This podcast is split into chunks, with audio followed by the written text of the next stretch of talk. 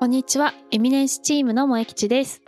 このポッドキャストは D ノードエミネンスチームからお送りしております。2週間に一度のペースでゲストをお招きし、お仕事のお話や好きなものについて伺っています。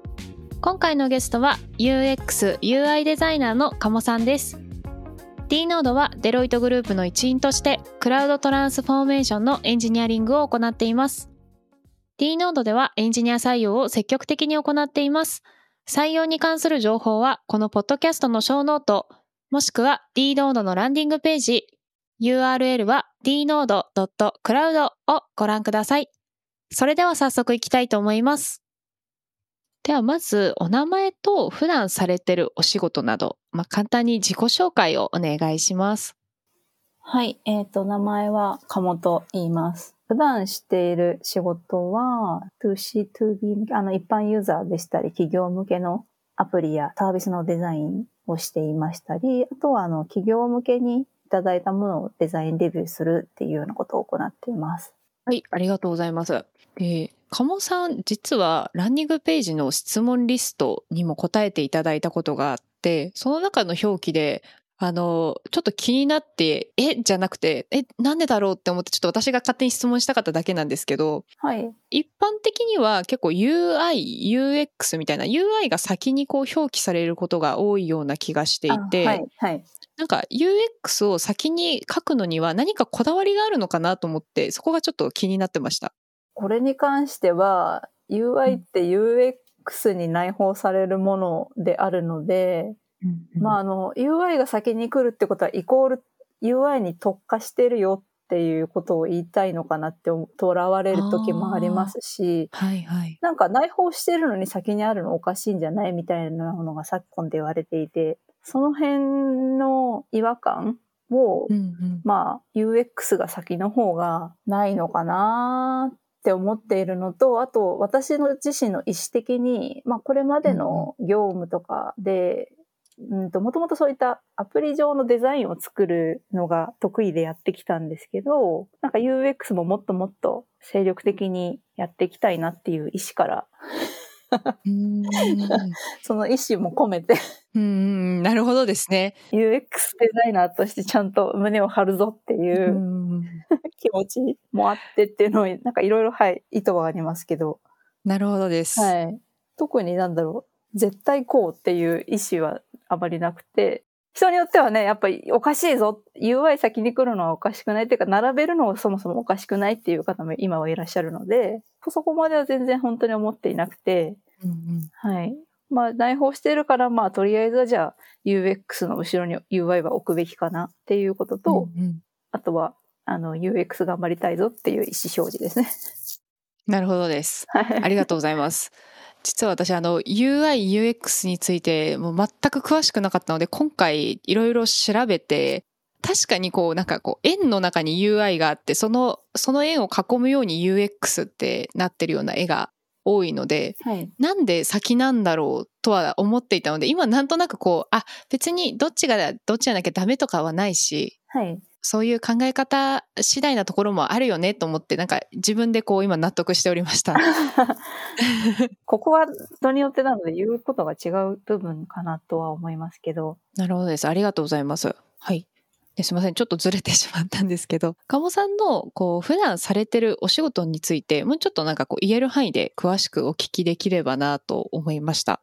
はい。普段しているお仕事ですね。その企業向けにの内部のスタッフで使用している業務システムがあって、それを例えばリニューアルしたいっていう時に、じゃあまずどういったゴールにするかみたいなところをこう一緒に設定させていただいて、で、そこにゴールに合わせて画面を作成していくんですけれども、そのゴールで設定するにあたり、例えば、あここが課題だな、ここが問題だなっていうところをなんかちょっと見出してあげたりとかして、で、それが多分その、うちうちの方々ではわからない時に、そのうまく言語化したりとか、ビジュアルにしてあげて、ここがこういうところでちょっとまずいところがありますよね、とか、これに対してはこういうやり方が、要は画面上だけの話じゃなくて、組織上のつながりとかもそうですし、そういった課題点ですね。まず見せてあげて、あ、それそうだよねって共感してもらっていながらクライアントに伝えるみたいなことをしていますね。うんで、じゃあそこを解決していきましょう。それを解決するにはこういったビジュアルがいいんじゃないですか？みたいな感じの話をよくしています。ああなるほどですね。はい。なんかその問題点って多分普段ご本人たちも気づかれなかったりとか、はいあんまりよく分かってなかったりするところだと思うのではい。それをこう伝えられると人間って拒否反応というかえ 違うしみたいになることって結構あのあるあるかなと思うんですけどはい。そこをこう共感を得られるようにこの説明するときになんかこう気をつけてることとかはい。はいなん。かあればもしお聞きしたいです。そうですね。ある意味そのデザイナーの強みでもあると思うんですけど、可視化した時に納得度がまず高くなる。要はビジュアルに変えた時に相手にとっての納得度がまずアップするので、うん。それってすごい強みだなって私は思っているので、まずその口頭で言わずに、これは絵にしてあげた方が柔らかく伝わるぞみたいなのとか、あとうん。納得度が上がるぞって思ったら絵にしますね。で、まあ今言ったように、プラス柔らかくなるっていうのもポイントだと思うので、はい、あの、絵にしてた時に伝わりやすいし、なんとなくその、鋭利な感じはなくなるとか、言葉だと刃になってたことが、ビジュアル化した方がソフトに伝わるっていうこともあるので、なんかそういうのを意識してやっていますし、まあ、ちょっとこれはすぐ伝えた方がいいなっていう時に、まあ、どうしても言葉で言わなきゃいけないっていう時は、ある程度感情の乗せ方だったりとか言葉選びを気をつけながら話したりはしますね。課題を伝えるときに。うんうんうんはい。そのあたりがポイントかなと思います。うーんなるほどですね。確かにあれですよね。こうビジュアルで出された方が、はいそもそも飲み込みやすかったりとか、はい。で、おっしゃられてたこの柔らかくなるとかって確かにそうだなと思って、はい。あれですね。私は全然絵が描けないですし、その絵に落とし込むまで 自分で理解できなかったりするので、いいですね。ね、せめてちょっと言語化できるように練習していきます。新しいこう言語とか言い回しとかって結局他の、の人から聞いたりとか、まあ、うん。例えば本を読んで取り入れるとかしはい。か結局外部から取り入れるしかないと思うので、そこの意識みたいなのは大事ですよね。そうですね。意外と相手が言ってる言葉と同じ言葉を知っているけれども、価値観が全然違くて、あの、より、寄り添って話してみたら、あ、全然違う意味で理解してたなとかっていうのは結構あー往々にしてあるので、はい。はいはい。そういう齟齬がないようにっていうのもいつもしてるかもしれません。そう考えると。なるほどです。はい。ありがとうございます。すごい勉強になります。あえりがとうございます。そうですね。お次に 2C 向けとこう 2B 向けでデザインを変える必要があるっていうふうに小耳に挟んだことがありまして、はいはいこ。の B2C 向けと B2B 向けでデザインの考え方っていうのはどのように変えられてるものですかね？あと工夫されてるポイントとかもあれば、はい、教えていただきたいです。そうですね。私正直あんまりそこを意識していないタイプのデザイナーでして実は。うんうんうん。ああ、いいいいはい、はい。っていうのも、やっぱ 2B って思うと、内部で使用するものなので、基本的に余分なものは必要がない、プラス、余分なものが必要ないっていうと語弊があるんですけど、できるだけ画面はシンプルで装飾的なものがないっていう意味ですね。で、プラス、できるだけちょっと硬いイメージにした方がいいっていうところがあるんですけど、でも 2B だとしても使うのって一般の人ではあるので、ある程度そのエンタメ性っていうんですかね、画面に対して向き合った時にちょっと楽しさとか、可愛いなとか綺麗だなっていう感動がないと、その業務においても、仕事ってどうしても世の中的にはマイナスで思われちゃったりする部分も、プラスっていうよりどちらかというとなんかや嫌なものっていうイメージがついてるんですけど、なんかそういうのもできればうん、こう、拭ってあげたいというか、あの、そうじゃないよって、少しでもなんか楽しめるようにみたいなように考えることはあるので、なんかうんそういうのを受け入れてくださる企業さんだったりとかすると、逆に提案しちゃったりしますね。なんか要は使いやすかったり、うん親しい、あ、使いやすいのはあの両方考えますけど、親しみだったりとか、その画面から温度を感じるとか、ある程度その要素は 2C にも加えたりしますね。うんなので全く別物っていうようには考えてないです。単純にその別って考えた視点でいくと 2B の方がよりその会社で使われてる共通言語を入れることが多いので、専門用語。が入ってたりとかするっていう意味では別物ですけど、あんまり私は別物だって考えることはないですね。なるほどですね。はい。うんうん一般的には皆さんそうなのかもしれないんですけど。で、2C だとよりそのエンタメ性を加えていく、アドしていくっていうイメージはありますけどね。うんじゃあもうベースの部分は、はい。まあどちらも一緒で、まあ、もちろんどっちも親しみだったりエンタメ的なところはありつつ、2C だとどんどんエンタメを足していくっていうようなそうですね。感じなんですね。はいうんのイメージで思ってます。確かにこう仕事で使うツールでもこうちょっと UI が可愛いとかはい。なんかここ可愛いみたいなポイントがあったりした方がちょっと使った時嬉しいのはあったりとかするので、まあ、もちろんシンプルで使いやすいとかも重要だとは思うんですけどなんかあると、あこういう挙動するんだみたいなちょっと嬉しさとかもあったりするのであ皆さんそうやって考えて作ってくださってるんだなって今思いました。ありがとうございます。はい。ありがとうございます。はい。じゃあ次はですね、D ノードでしかできない D ノードならではの UX、UI デザインのお仕事についてありましたら教えてください。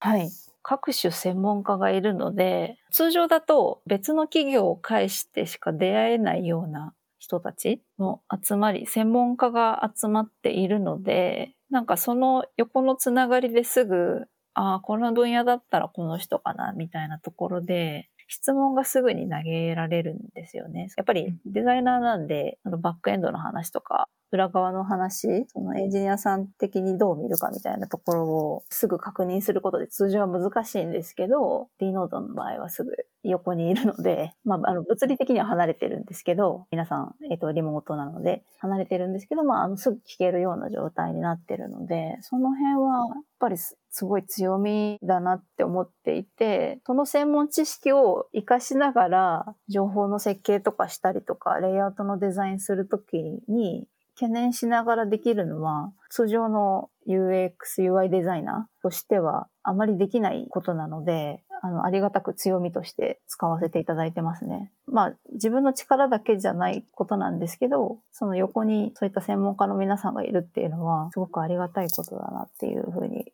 思っています。なるほどですね。ありがとうございます。ちなみに、今、いいところを教えていただいたかなと思うんですけど、はい。デメリット的な部分とかってあったりしますか？あの、こっそり、こっそり教えてください。ああ、デメリット。それこそさっき言ってたやっぱ価値観の齟齬っていうのは発生するときは、まあもう言って、私入社したの11月からなんで、会話をどんどん続けていってはいるんですけど、例えばお互い専門家であるからこそ、考え方が違うとか価値観に相互生まれるみたいなところはあるので、その分会話は必要うんうんうん。かなっていうのは、はい、すごく感じていて、それってお互いを知るためのメリットだと思ってるんですけど、メリットというか、まあ必要なプロセスだと思ってるんで、当たり前だと思ってるんですけど、なんかこう、人によっては同じ価値観の人の方が話しやすいよ、みたいに 思うかもしれないので、デメリットとして今、はい、お話しさせていただきました。なるほどです。ありがとうございます。はい。そうですね。だから価値観が違うからこそ、こういろんな発想とか、あそういう考え方があるんだみたいなところって結構大きいような気もしつつ、まあ確かに、まあ、面倒といえば面倒だったりするので、はい。それがね、こう苦手な人は確かに大変かもしれないですね。うんそうですね。なるほどです。ありがとうございます。はい。はい。で、私ですね、最近、ザ・ダークパターンという、まあ、本がありまして、それちょっとよんあのご存知ですか？はい。あの、ざっくりと概要でしか存じてないですけど、はい。ああ、はいはいはい。まあちょっと私もまだ全部最後まで読めてないので、まあ半分ぐらいしかまだ読んでないんですけど、まあ読んでるとすごい UX が悪用されて いて、まあ、UX を使い間違えてる人もいるんだなっていうのをまずそもそも知ったんですけど、はい。かこう UX を武器としてしまった場合のその社会的責任だったり倫理観、使命、モラルみたいなところ、ちょっとざっくりなんですけど、についてもしよければお聞かせください。そうですね。まずは何だろう。あえて誇張しないとか嘘をつかないとかですかね。それはあの大前提で、やっぱりその、ある意味でおっしゃる通り、おっしゃる通りというか、人を傷つけてしまう武器にもなり得ますし、UX っていうのは人を幸せにするものでもあると思うので、できるだけこれによって誰かが不幸になってはいけないな、みたいなことは念頭にはよく置いてますね。誰かが不幸にならないためには、やっぱり誇張しすぎないでしたりとか、嘘をつかないですかね。うんうんとか、そのためには本質を見抜く必要があるかなと思いますね。うん、そのもの自体って本当に必要なことなのかとか、なんか毎回その疑問を投げかける、正しいと全て思わないとか、はい。そういったところは絶対だと思います。そうですね。社会的責任か。社会的責任。あ、難しいですね。社会的責任ってこの場合で言う何だろうな。例えばというふうにはあまり言語化はされてなかったんですけど、はい。企業からのえー、というか上からの KPI どうなってんの？みたいな爪と両親の戦いみたいな感じですかね。ああ、なるほどなるほど。はい。うん、そうですね。まあ、これをしたらそれは売り上げ上がるよね、みたいなことは分かっていても、うん、とはいえやっぱりそこはユーザー側が不幸になるんだったらやらないっていうところをちゃんと話、議論するみたいなところありましたけど、逆にまあそんなにステークホルダーに押されるみたいなことはあんまり今のところは ないので うん、正直ない。そこまでそこについては思わないかもしれない。思わないっていうか、思うタイミングがないかもしれません。あったら思うでしょうけど、そのやっぱこれはダメだよなとか、うんうん、やっぱり常に自分自身でも正しいかどうかを自問自答するみたいなところですかね。これをクリアするっていうか、正しくいるっていうのは、そういうことなのかなっていうのは思いました。なるほどですね。ありがとうございます。なんかあの本読んでるとすごい怖くなってしまって実際どうなんだろうっていうところとかも聞きたかったのですごい助かります。ありがとうございます。はい。はい。はい、ではですね、次の質問に移らせていただきます。はい、今ってこう素人でもエンバトっていう素材サイトをご存知ですかね？あ、知らない。エンバトエレメントみたいななんかいろんな素材がありまして、例えばウォールペーパーしかり、UI もしかり。ああ、はいはいはい。なんか本当に、えっ、ー、と動画のこう入ってくるモーションしかり、本当にいろんな素材を、はい、まあお金を払えば使えますよみたいなのがあったりするんですけど、まあそこで UI デザインを調達して、そのままノーコードとかでウェブサイトが作れるような、誰でもデザイナーみたいな量産時代になっていつつあるなと思ってまして、はい。まあその中で UX、UI デザイナーの使命だったり、はい、NEXT UX デザイナーっていうのは、例えばどういうところが重要になるかなと思いました。ああ。あでも私としては部品を美しく組み合わせられるとか整頓して組み合わせられるデザイナーって別に正しいデザイナーだと思っていて、うんうん、っていうのもそもそも私自身もその素材が作れるデザイナーではないので、あくまでそのあるものをコンセプトとか本マナに合わせて組み合わせていくのを得意としているんですよね。なので、そこまでそんなに指定はしていなくて、じゃあそのネクストになるためには、次世代のってことですよね、ネクストって。あ、そうです、そうです。になるには、垣根がないとか、これはダメ、あれはやっちゃいけないみたいのを思えば、とか、素直に受け入れるっていう気持ちさえあれば、いつでもネクストになれるんじゃないのかなとは思ってますね。逆に UX デザイナーとか UI デザイナー自身がそこまでたくさん人がいる業種じゃないので、もう仕事はいくらでもあるから人増えてくれっていうのが 正直な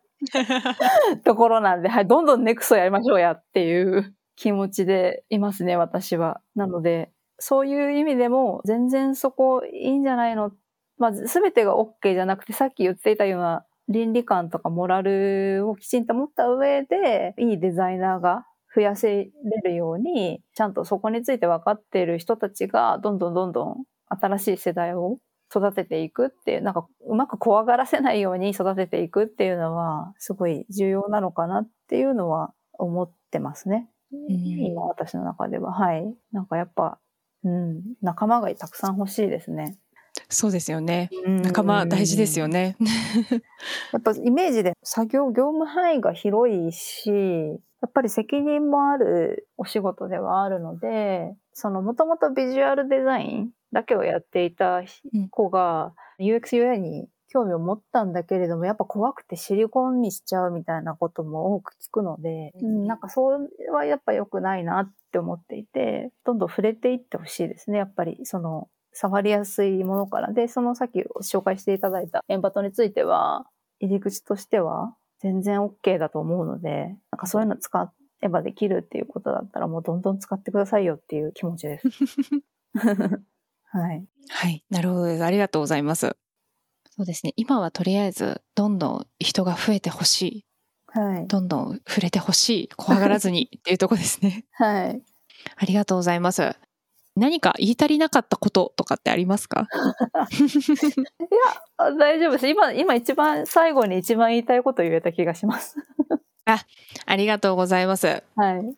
そうですね。人が増えてほしいとこですね。はい。なんかもっとこう、うんうん、そのサービスをデザインしていくことを楽しめる人が増えたら、うんうん、なんかもっと面白く世の中もなって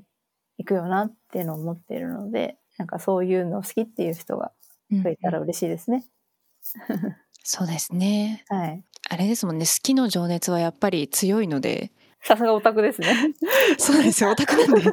きか楽しいがないとやっぱりなかなか続かないと思うので。はい。そうなんですよね。はい、うん。はい。ありがとうございます。はい、ありがとうございます。そうですね。お次に、趣味や好きなものについて話せたらいいなと思ってます。メカトロ。メカトロウィーゴっていう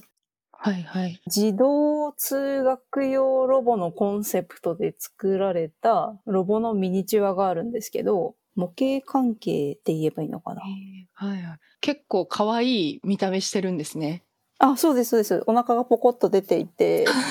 割と愛らしいっていうか。はいはいはい。その製品、プロダクトのこだわりがすごくて、なんかその辺で、見た目も可愛いですし、愛着が持てるんですけど、うん、なんか実際触ってみるとすごいポイントがいっぱいあるみたいな。プロダクトで、この辺も好きですね。へえ、指輪作られてる？へえ。あれですか、トントントントンって、こうなんかハンマーみたいなのでやるやつですか？あ、いえ、そういうなんか金属を形成するとかではなく、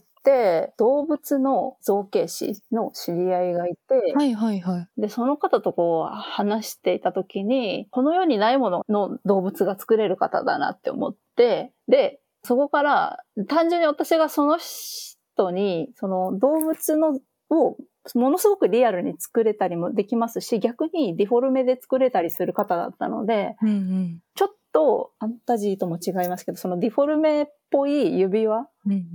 作れるんじゃないかっていうことを思い、作ったことはないっていう話だったんですが、思い描くこういう指輪を作りたいんだよねって多分この人に伝えたら、それがきちんと返ってくるっていうのを見出して、で、まずその方に、えっと、指輪の原型を作ってもらって、で、それを 3D データ化して指輪にするっていうのをやってますね。ええー、すごい楽しそうですね。楽しいですよ。あの、あんまりこう自分としてはリアリティのありすぎる指輪よりも、なんて言うんですかね。うん、例えばうさぎを作るにしても、うん、その毛の一本一本を表現するよりは、ちょっとつるっとしている。とはいえ、可愛すぎるのもあんまり作りたくないっていうイメージがあったので、うん、なんか大人がつけても可愛い動物の指輪っていうコンセプトがまずあって、なんかそのイメージで作れるので、まだ今2体ぐらいしかないんですけど。レアですね。へ そうですね。確かにそう、そういえばそうかもしれない。データを作れば、あの、何号サイズでも、15号でも13号でも11号でもサイズ変えて作れるので、はい。それをなんか動物を増やしていくっていうのが今、夢でもあって。へー。ああ、いいですね。でも、そういうモチーフ、なんか動物モチーフのアクセサリーとかって確かに大人になるとつけにくいモチーフが多かったり、逆にちょっといかつすぎるとか。そうですね。そうなんですよ。なんか程よいバランスのところって確かになかなかないなと思うので、それいろんな動物でぜひ作っていただいてほしいです。は いありがとうございます。なんか、それでインスタグラムとかで発信してたりすると、うんうん、なんか海外の方から声かけられたりして、一人フランス人のお友達ができたんですけど。あ、いいですね。でもなんかそうやって今まで絵を描いたりとかデザインで表現したりして発信することは好きだったんですけれども、なかなかあのオリジナル、そこまで絵も得意な方ではないので、なんか一から考えてゼロから考えてみたいなことを自分発信ですることは、そのお仕事上でやることがあったんですけど、自分発信ですることはなかったので、なんかそれをやることによってこうやってファンができるんだなっていうのを初めて知って、はい。なんかそれがすごい楽しいなって思ってますね。この活動、活動というか趣味に関しては。うん。あれですよね。こう、黙々と作るのも、それだけでも結構楽しかったりとかするとは思うんですけど、えー、フィードバックとか、あ、ファンがいてくれるんだみたいなのを実感できると、それもまたなんか多分モチベとかにつながったりするとは思うんですよね。はい。そうですね。楽しいです。えー、ちょっとこっそり後でリンクを教えてください。はい。すごい、あれですね。面白い趣味がいっぱい。お店、お店観察って言ったらいいんですかね。ウィンドウショッピングみたいな感じとはまた別なんですもんね。実際にやっぱ利用した方が楽しいなとは思ってるので、気になるお店には絶対なんかカフェ巡りとかもそうですけど、なんかどういうところにホスピタリティを感じるかとか、うん、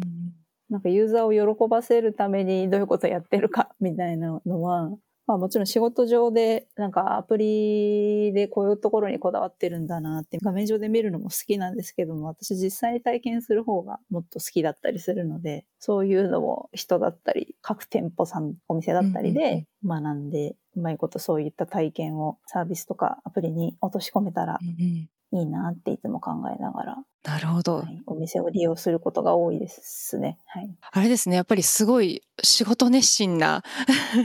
日々の好きなものがそのまま仕事に反映されてるってすごいなって思ってます。ちなみにその観察する時のポイントとか、はい、ここだけは絶対見てるかもみたいなやつとかってありますか？ああ、いや、逆にそういったバイアスをかけずに、本当に自分の心で感じることを受け取ろうとしているので、あんまりポイントを設けてないですね。まあ、強いて言うなら、そこに働いている人の表情と話す言葉、うん、すごい言葉を噛み締めるようにはしてますね。これなんでこの言葉を言ってるんだろうとか、これって何のためって思うようにしてますね。そのありがとうございましたっていう店舗もあれば、ありがとうございますって、その会計が終わった後に言う店舗もあるんですけど、はいはいはい、その違いって結局お店によって意味合いが変わったりするので、過去形にしないのはなぜとか。ああ、はいはいはい、はい。そういうのは、その心に響いたり引っかかったりしたものは考えるようにしています。あ、このお店だとみんなありがとうございますって言ってる、したって言わないとか、その辺ですかね。強いて言うなら、はい。毎回絶対見るっていうと。へえ、人生でなんかそこまで言葉に重きを置いて考えたりしたことなかったですけど、はい。言われてみるとすごい奥深い感じがしてきました。そうですね。人の発する言葉によってやっぱその人柄でしたりとか、どんな意思を持ってそれを言ってるのかっていうのがわかるので楽しいです。うん確かに確かに。そうですよね。なんか店舗に行った時に、あ、このお店なんとなく居心地がいい気がするっていうのが働いてる方の話し方だったり、はい、なんかやっぱせかせかしてるお店だとこっちも急いで出なきゃって思ったりみたいなところも連動したりとかあると思うので。はい 逆に全然こだわりがなくてみんな違うこと言ってるんだっていうのも、はいはいはい。なんかそのお店のその自由度としてのコンセプトだったりとかも見えますし、そういうお客さんを呼んでるんだろうな。あの、あんまりかしこまらないとか硬くならないような方を呼んでるんだなとかっていうのも分かったりしますし、本当にこだわりがないお店もあるんですけど、はい。なんかそういうのを探るのが楽しいですね。へえ。それちょっと一つ趣味にいいなって思っちゃいました。そうですよね。あの、もう一つご趣味で人間観察っていう風にあったので、とにかく何かをこういろいろ観察されるのがお好きなのかなって今、なるほどって納得しました。はい。だからその映画一つ見ても、やっぱりそのストーリーの流れも好きなんですけど、うん、その登場人物の人間性を探るのが好きなので、へこの人は今この瞬間にこういうことを思ったのかなとかはいはい、言葉尻とか、その言葉、あの、選ぶ単語から探ったりとかして、全然話が進まないです。なのでそういうのを考えてると。へえ。でもあれですね、それは多分演劇やってる人から見たらすごい、あそこまで見てくれる人って多分あんまりいないと思うんですよね。特に映画とかだと音楽が良かったとか、映像がなんとなく綺麗とか、はい、衣装が綺麗とかの方に結構目行きがちだと思うんですね。あなるほど。なので、そこまでこう演技の端々を見てくれるって、はい、あんまりないかなと思うので、多分その俳優さん女優さんからしたらもう嬉しくてしょうがないだろうなって思っちゃいました。この言葉、なんか誰かに届けたいなと思いました。ありがとうございます。あれですね、映画一つとってもちょっとまた見え方が変わって見えるかもしれないです。そうですね。あの、好きな作品はなので、5、6回ぐらいは見るかもしれないですね、最低でも。うんなんか噛み砕きたいがばっかりに。なんかすごいオタクっぽくていいですね。そういう意味ではオタクだと思いますよ。なんかオタクですね。はい。なんかそれ以外の話多分全然面白くないと思います、私の。いやいやいや、十分面白いですよ。ちなみにおすすめの映画、その繰り返し見た映画でおすすめがあれば、ちょっとこっそり、すみません。私あの、後で見てみたいなと思って。ああ、映画ですか？それてしまうんですけど。はい。すごい、なんだろう、みんな見とるやんけ、そんなもんっていうようなのなんですけど。もう全然全然。レオンが好きで。ああ、はいはいはいはい。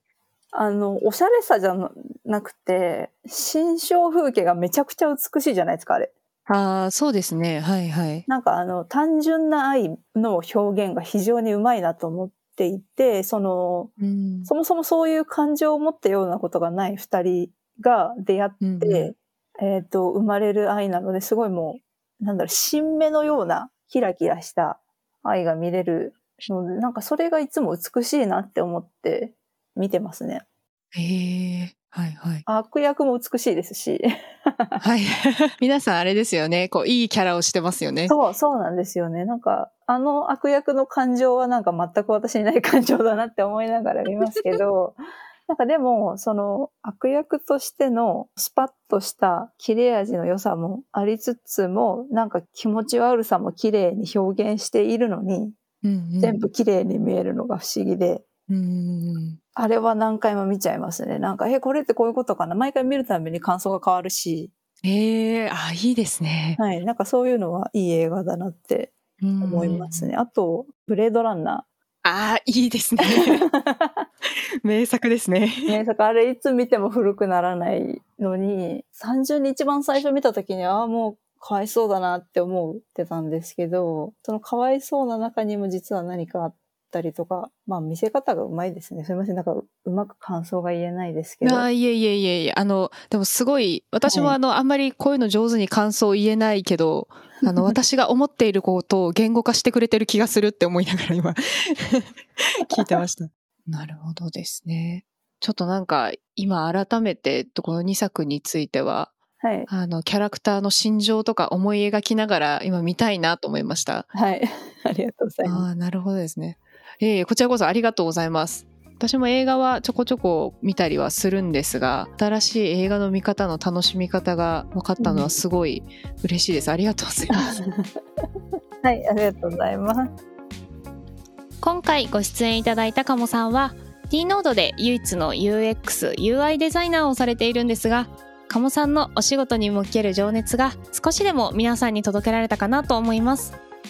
UX、UI デザインに興味が湧いた方もいらっしゃったんじゃないでしょうか。次回はデザインについての思いなども深掘りさせていただきたいので、ぜひまたご出演お待ちしております。鴨さん、本日はご出演いただきありがとうございます。T ノードではエンジニア採用だけでなく、UX、UI デザイナーの採用も積極的に行っています。採用に関する情報はこのポッドキャストのショーノート、もしくは D ノードのランディングページ、URL は dnode.cloud をご覧ください。それではまた。